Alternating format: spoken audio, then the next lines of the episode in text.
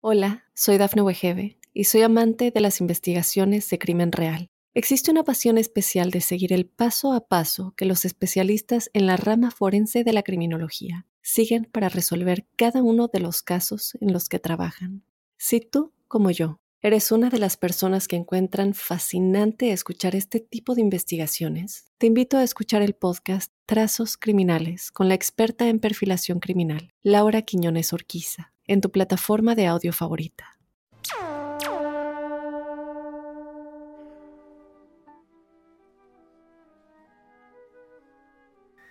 Episodio 84 de La Huella OVNI. Buenos días, buenas tardes, buenas noches. Gracias por estar ahí, gracias por seguir acompañándome, gracias por los mensajes. La verdad que estoy muy muy emocionado de la enorme cantidad de mensajes que estoy recibiendo con preguntas, con conceptos, con críticas y no críticas a mi modo de encarar la ufología, eh, gente que se fue enganchando y que hoy entiende cuál es este planteo, que yo creo que es el planteo más honesto que puedo hacerles, este, pararme en las preguntas y decirles que realmente yo no tengo respuestas, que tengo preguntas y proponerles que me acompañen a buscar cada uno de los indicios que nos pueda llevar a las respuestas. Soy Jorge Luis Zuckdorf, eh, soy documentalista, soy guionista, soy periodista. Me dedico a, a, realizar este tipo de programas, a realizar documentales y en especial documentales de misterio.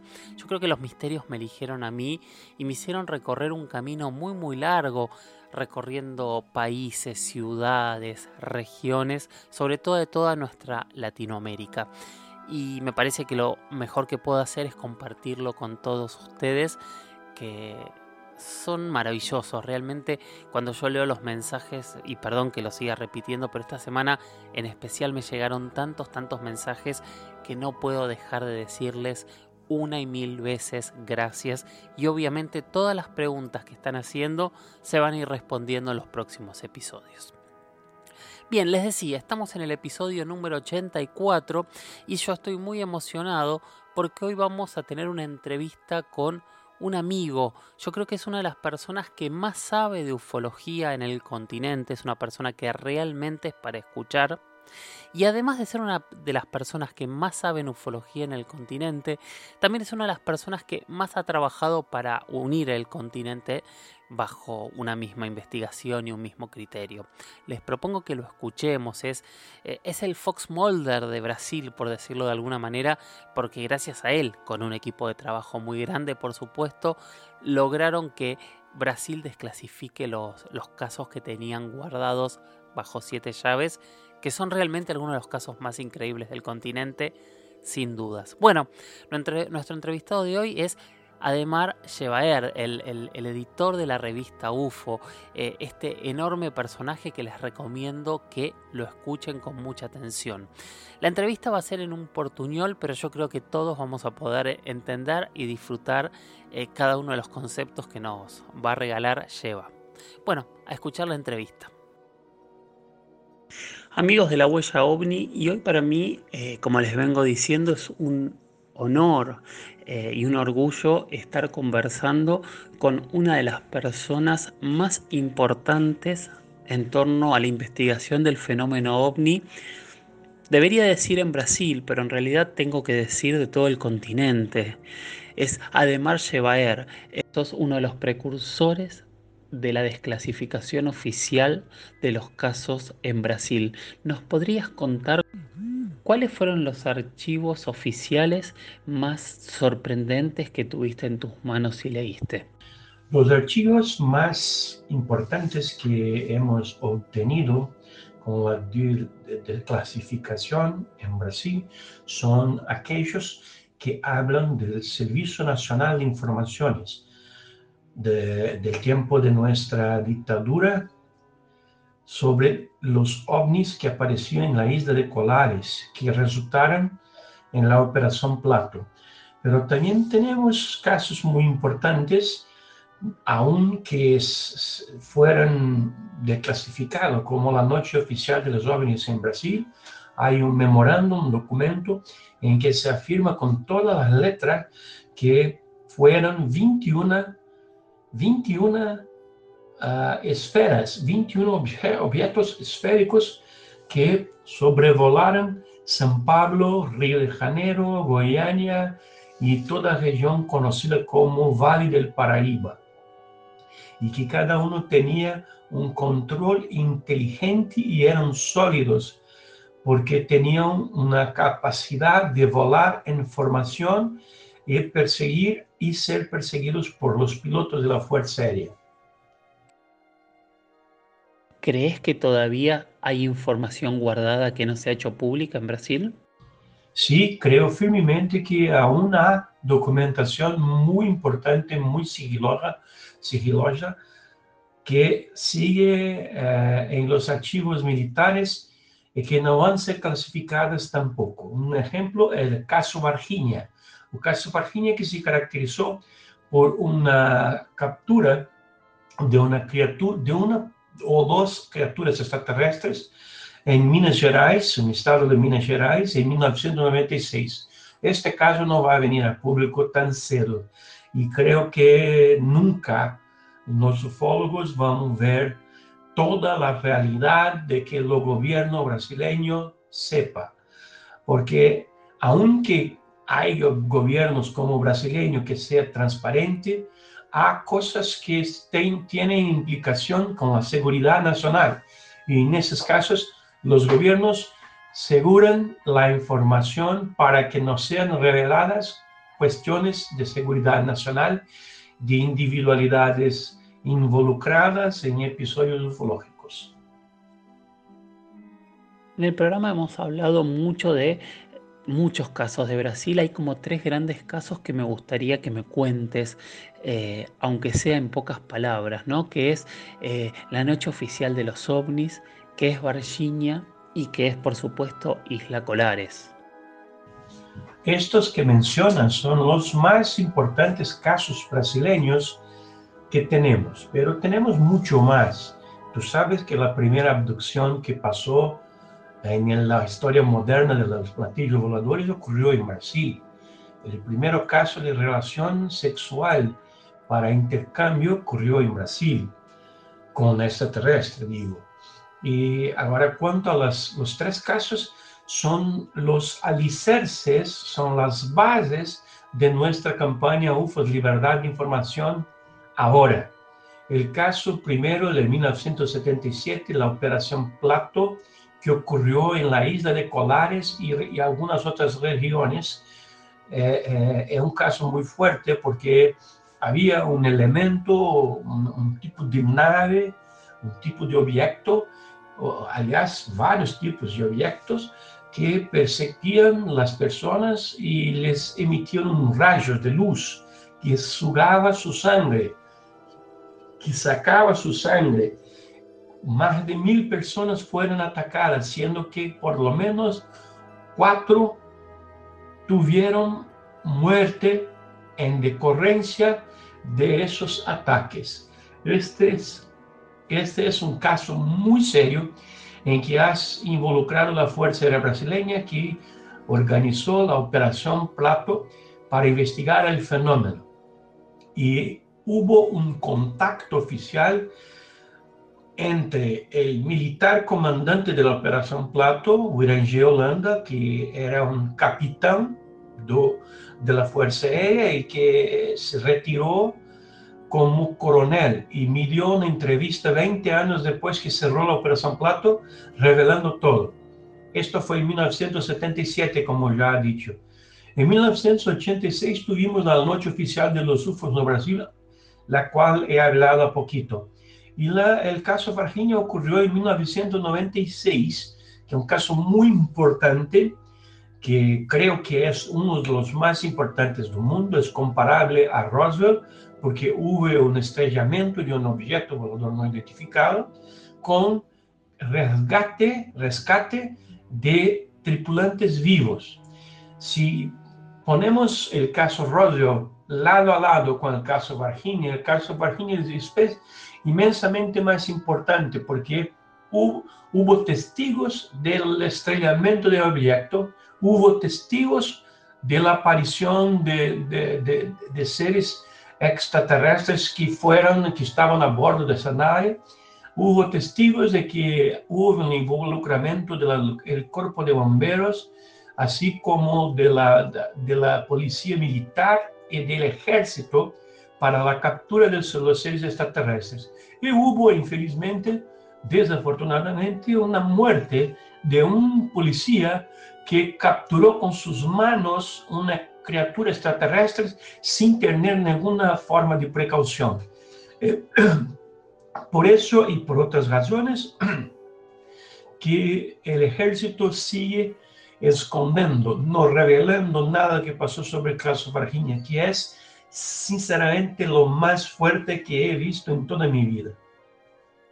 Hola, soy Dafne Wegebe y soy amante de las investigaciones de crimen real. Existe una pasión especial de seguir el paso a paso que los especialistas en la rama forense de la criminología siguen para resolver cada uno de los casos en los que trabajan. Si tú, como yo, ¿Eres una de las personas que encuentran fascinante escuchar este tipo de investigaciones? Te invito a escuchar el podcast Trazos Criminales con la experta en perfilación criminal, Laura Quiñones Orquiza, en tu plataforma de audio favorita. Háblame de la revista UFO, cómo nace este proyecto y hoy hasta dónde llega. La revista UFO yo la empecé en los años 80 tiene hoy casi 40 años de edad, es la más antigua en circulación en todo el mundo impresa en papel. Hay más antiguas, pero que no son impresas en papel. Y no, no estoy bien cierto que hay más antiguas do que la nuestra, aunque no sean en papel, que sea en formato digital. Porque si tú piensas que la Internet surgió hace 20 años, nosotros tenemos 40 años de edad. Es una revista que tiene una fuerza muy grande, referencia en Brasil, sale todos los meses, a excepción de marzo a agosto de este año, que estuve paralizada por causa de la pandemia, por el tema del COVID. Pero es un proyecto ambicioso, eh, lo hacemos con mucho, mucho esfuerzo, con una equipe súper reducida, y yo me encargo de casi todo lo que se hace en, la revista para que salga todos los meses en todo Brasil y también en Portugal y algunas localidades donde hay concentración de brasileños, como Los Ángeles, Nueva York, Tokio y otras ciudades donde hay muchos brasileños. Sos responsable e investigador de muchísimos casos en muchísimos lados del continente ¿Cuál es el caso de América Latina que más te sorprende hasta el día de hoy? Hay muchos casos estupendos, maravillosos, ocurridos en la América Latina, en nuestro continente. Yo podría decir que entre ellos lo que más me impresiona el CAB eh, son, por ejemplo, de muchos que podría hablarte, son el caso del soldado chileno Cabo Armando Valdés, caso espectacular así como el caso Bariloche, un tremendo, una tremenda ocurrencia ufológica testimoniada de muchas maneras, documentada de forma que no se quede cuestión. En Perú también tenemos muchos casos, como por ejemplo el caso del coronel Oscar Santamaría, que persiguió a un ovni e inclusive enfrentó el ovni con, con sus, sus armas no teniendo ninguna respuesta, gracias a Dios, por parte de los tripulantes de aquel ovni. También en Perú tenemos el, el caso Chulucanas, investigado entre otros por Anthony Choi, y en Argentina una gran cantidad de casos de mutilaciones de animales investigadas, investigadas principalmente por mis queridas amigas a la mamá Silvia Simondini y a Andrea Simondini. Y aprovecho para decir que la ufología argentina está de congratulaciones porque hace un trabajo muy serio de investigación ufológica que debe ser conocido de todas partes del mundo. También por otro lado, un gran precursor de unir personas de diferentes lados del continente. ¿Cómo, ¿Cómo es este plan tuyo? Si es que hay un plan en donde unificas eh, personas para estar todos trabajando bajo un mismo objetivo?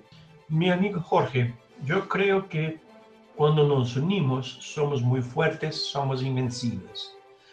Eh, tengo hecho lo posible para establecer puentes con todos los pesquisadores serios que están en nuestro continente y en todo el mundo. En Brasil hemos logrado eso.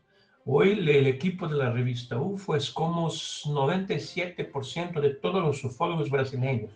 Somos una sola voz y somos fuertes. Así que siguiendo la idea de compañerismo, la idea de que tenemos que unir nuestros esfuerzos y compartir nuestros, nuestros resultados de investigación entre todos nosotros, nos hace grande, nos hace grande, así como hacen en Argentina, Sephora, que tiene logrado también la desclasificación de muchos materiales. Eh, Sephora tiene un, equipo que reúne intelectos de todas partes de Argentina, que está luchando para obtener la voz necesaria, la fuerza necesaria para declasificar de manera definitiva el fenómeno OVNI. Aunque nunca va a acontecer de que se declasifique de manera definitiva, pero menos de una manera muy fuerte. Eso es importante. Entonces, que tenemos un networking en toda América Latina, eso incluye México, se incluye América Central, en los Estados Unidos, Canadá, en todo el mundo. Y eso es muy bueno. En lo personal, ¿qué pensás que es el fenómeno ovni? Mi idea personal sobre el fenómeno ovni cambia de tiempos en tiempos conforme penetramos en este misterio. Yo creo que es una cosa muy natural que estemos siendo visitados por otras especies de inteligencia.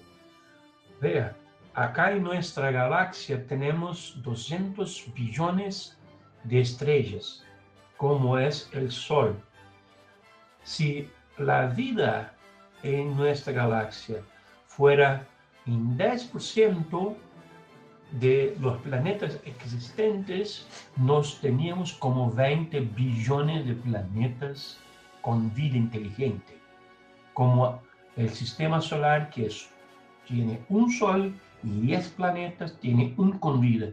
Si eso se repite en por lo menos 10% de la Vía Láctea, tenemos 20 billones de planetas habitados con vida. Muchos están adelante en diferentes niveles de avance tecnológico espiritual. Otros están atrás. Otros no lograron tener ainda una evolución más robusta. Ahora, piensas, eso ocurre solamente en nuestra galaxia y las estimativas oficiales de que hayan, y yo no sé cómo los cientistas llegaron a ese número, pero las estadísticas es de que hay 3.2 trillones de galaxias. Entonces es un número absolutamente gigantesco que no tenemos capacidad de, de, de imaginar.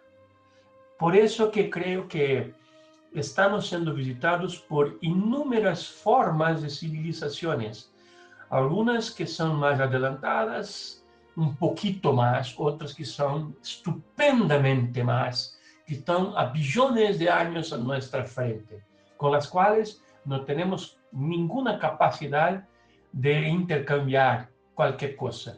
No máximo vamos a conseguir dialogar con las que están un poquito acima de nosotros, 10, 20, 30, 100 años. Y aún así, eh, será muy difícil ese diálogo porque no, no será comprensible, a menos que ellos quieren, uh, que comprendamos su forma de vivir, su forma de existir, su forma de viajar por el, por el universo. El fenómeno ovni es una cosa estupendamente grande y yo creo que el fenómeno ovni va a ser el futuro que va a nos enseñar lo que podemos esperar para de acá adelante? ¿tuviste alguna experiencia en primera persona? Sí, yo tuve dos experiencias muy serias, muy fuertes para mí en mi vida. En 1992, yo estaba haciendo una charla en el Congreso Mundial de Ufología en Las Vegas y era un congreso de una semana entera. Y una noche yo decidí salir, yo estaba con mi ex pareja y decidí salir para el desierto, para una ciudad llamada Rachel, que fica poco cerca de la área 51. Eh, allá a la noche y en nuestro retorno a Ciudad de Las Vegas, nuestro carro alquilado fue detenido por una luz muy fuerte, no conseguíamos avanzar más que 30, 40 kilómetros por hora.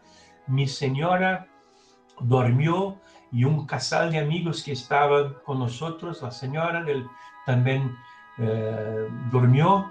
Yo casi dormí el motorista, que también era un fólogo canadiense, Chris Rutkowski, también casi, casi durmió. Fue un atento de abducción que no se logró suceso.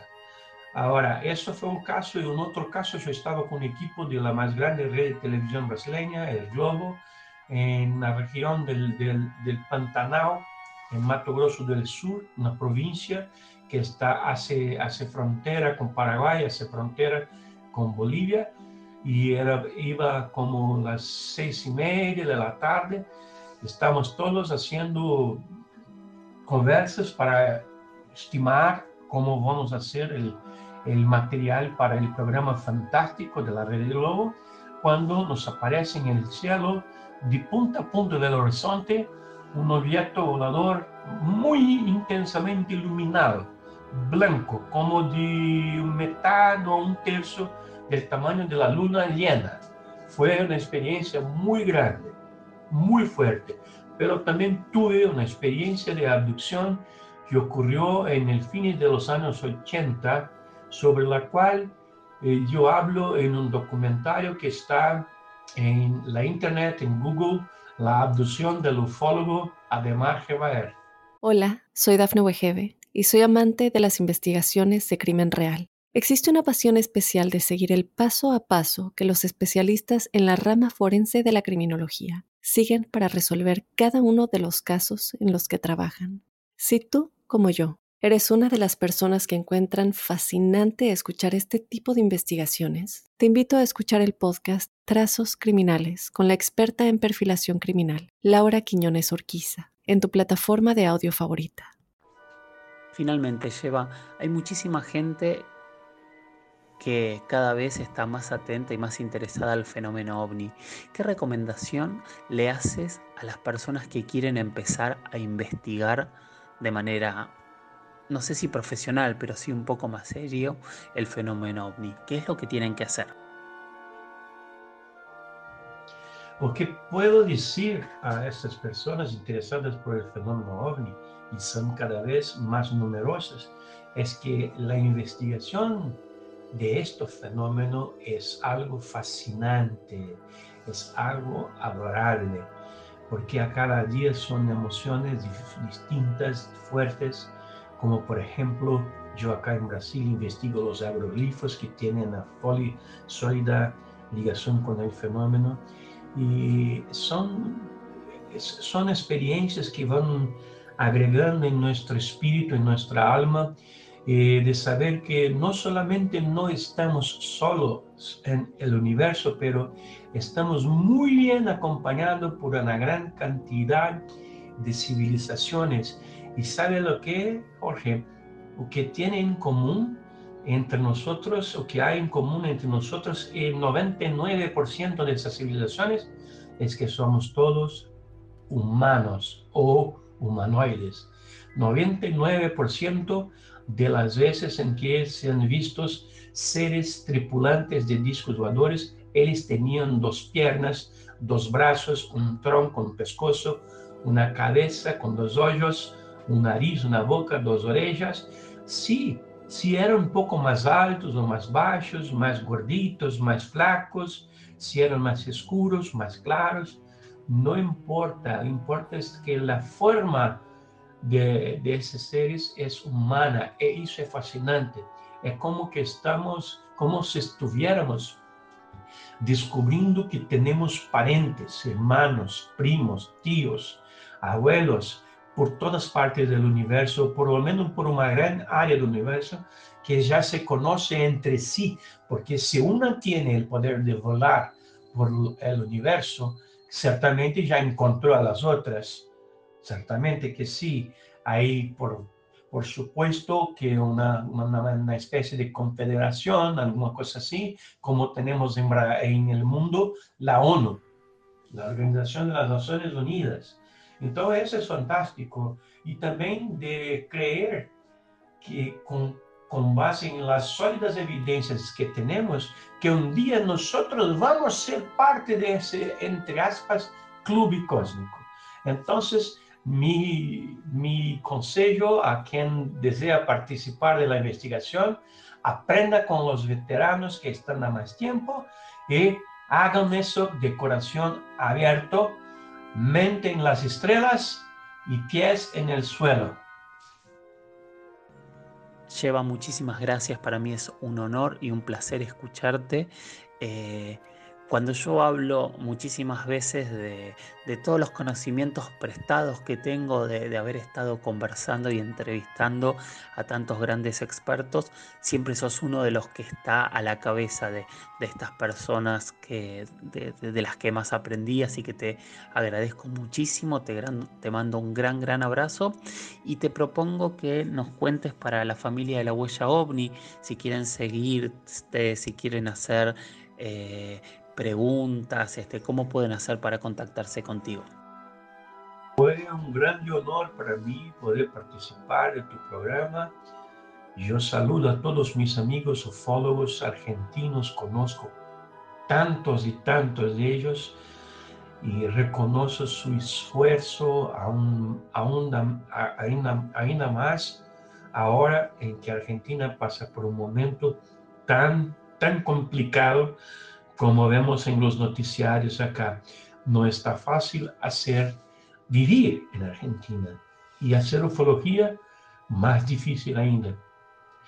Por eso yo les digo, no bajen su cabeza, inflan sus pechos y van a trabajar porque nada puede nos detener. Estamos juntos. Mi contacto es a través de mi sitio web ufo.com.br. Hay un, botón allá, presiones el botón donde se dice hablar con el editor y yo contestaré todos los mensajes que recibí personalmente. Muchísimas gracias, un gran abrazo para ustedes y que el gran arquitecto del universo nos bendiga a todos. Espero que les haya gustado esta entrevista. Gracias Lleva por tu tiempo, gracias por de a partir de ahora ser parte de la huella ovni. Es un honor tenerte y ojalá a ustedes les haya interesado tanto como a mí. Además de, sus redes sociales, Lleva es una persona que organiza encuentros eh, constantemente, organiza convenciones, eh, así que les recomiendo que lo sigan, que lo sigan en, Facebook, que sigan a la revista UFO eh, y se van a enterar de muchísima información constantemente.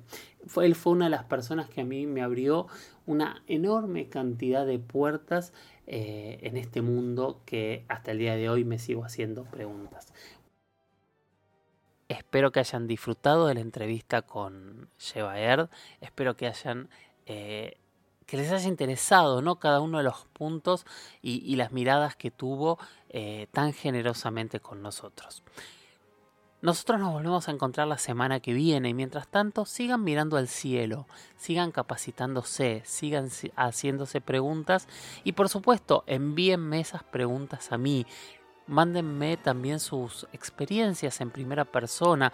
Pueden hacerlo a mi Instagram, que es arroba Jorge Luis oficial, a mi Twitter, que es arroba Jorge Luis 77. Pueden enviarme un mail a las historias de George, las historias de George, gmail.com. Y por supuesto, no se olviden de poner seguir en donde estén escuchando este podcast, ya sea Spotify, sea Spreaker, sea Apple Podcast, sea Google Podcast, sea Evox, sea donde sea, sea YouTube, por supuesto. Síganme, así se nos amplía la comunidad y también les avisa cada vez que hay un nuevo episodio. Bueno, gracias por haber llegado hasta acá. No quiero seguir dando charla. Eh, nos escuchamos la semana que viene. Gracias y hasta la próxima. Chau, chau.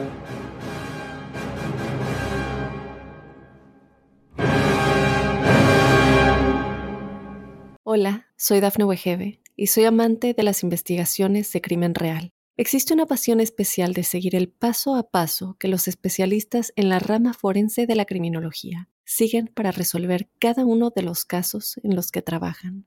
Si tú, como yo, eres una de las personas que encuentran fascinante escuchar este tipo de investigaciones, te invito a escuchar el podcast Trazos Criminales con la experta en perfilación criminal, Laura Quiñones Orquiza, en tu plataforma de audio favorita.